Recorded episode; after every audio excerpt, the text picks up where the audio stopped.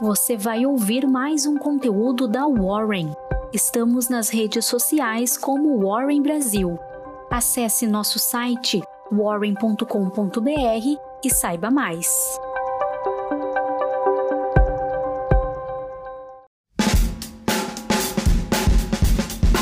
Olá, eu sou a Jéssica, analista de redes sociais, e vamos agora começar com mais uma Warren Call.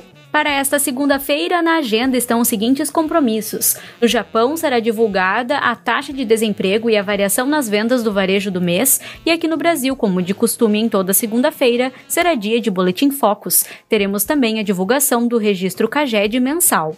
O Ibovespa apagou os ganhos da semana na última sessão diante da repercussão negativa da proposta de tributação sobre os dividendos. O índice caiu 1,74% e fechou abaixo de 128 mil pontos pela primeira vez em junho. Em dia de forte queda do Ibovespa, as melhores performances ficaram por conta das mineradoras e siderúrgicas. Bradespar, Vale e Gerdau entraram na sacola de compra dos investidores na sexta. A alta da Bradespar foi de 4,28%, alta da Vale de 1,23% e alta da Gerdau de 0,23%. A Vale se juntará com dois grupos chineses para produzir níquel pig iron na Indonésia. Esta é a matéria-prima do aço inoxidável.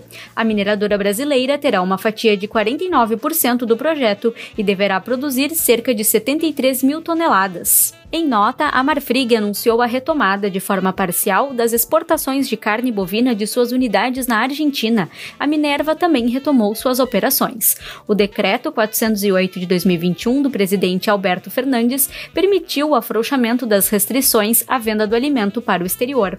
Segundo o CEO Lorival Luz, a BRF aproveitou a queda do milho, que recuou mais de 14% no acumulado de junho, para construir estoques para alimentar os animais. A empresa também anunciou a a aquisição de Mogiana Alimentos, ampliando presença em ração para pets o Banco Inter levantou 5,50 bilhões de reais em follow-on realizado neste mês. O aumento de capital está sujeito à aprovação do Bacen. O Banco Digital foi o único do setor a operar no positivo. Do outro lado, o Banco Pan e Itaú Unibanco tiveram as maiores quedas. A B3 aprovou pagamento de juros sobre capital próprio no valor de 0,046 centavos de real à ação. O governo brasileiro autorizou a companhia EDP Brasil a importar energia da Argentina e do Uruguai. A Assembleia Legislativa de Minas Gerais designou os membros integrantes da CPI que apurará supostas irregularidades da gestão da CEMIG na venda de fatias na Light e Renova.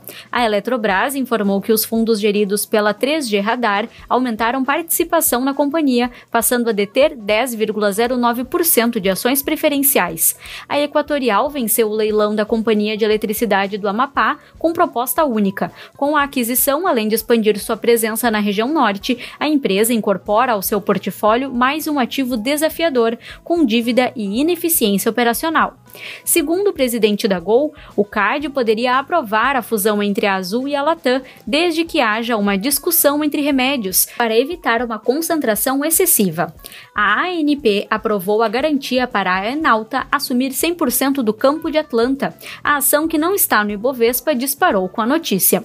A agência reguladora também aprovou a revisão do plano de desenvolvimento do campo de frade da PetroRio. O projeto permitirá a perfuração de quatro poços produtores e três poços injetores.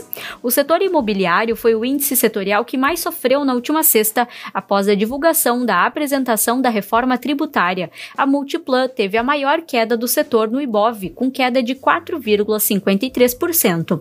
A Ambev liderou as perdas do dia após o corte de preço-alvo pelo Morgan Stanley, queda de 5,57%. As empresas de varejo, como Ering e B2W Digital, se destacam entre as maiores perdas do dia. Vamos agora com as principais altas e baixas da semana anterior. Bradespar teve alta de 9,08%, CVC alta de 6,96% e Gerdau alta de 6,05%.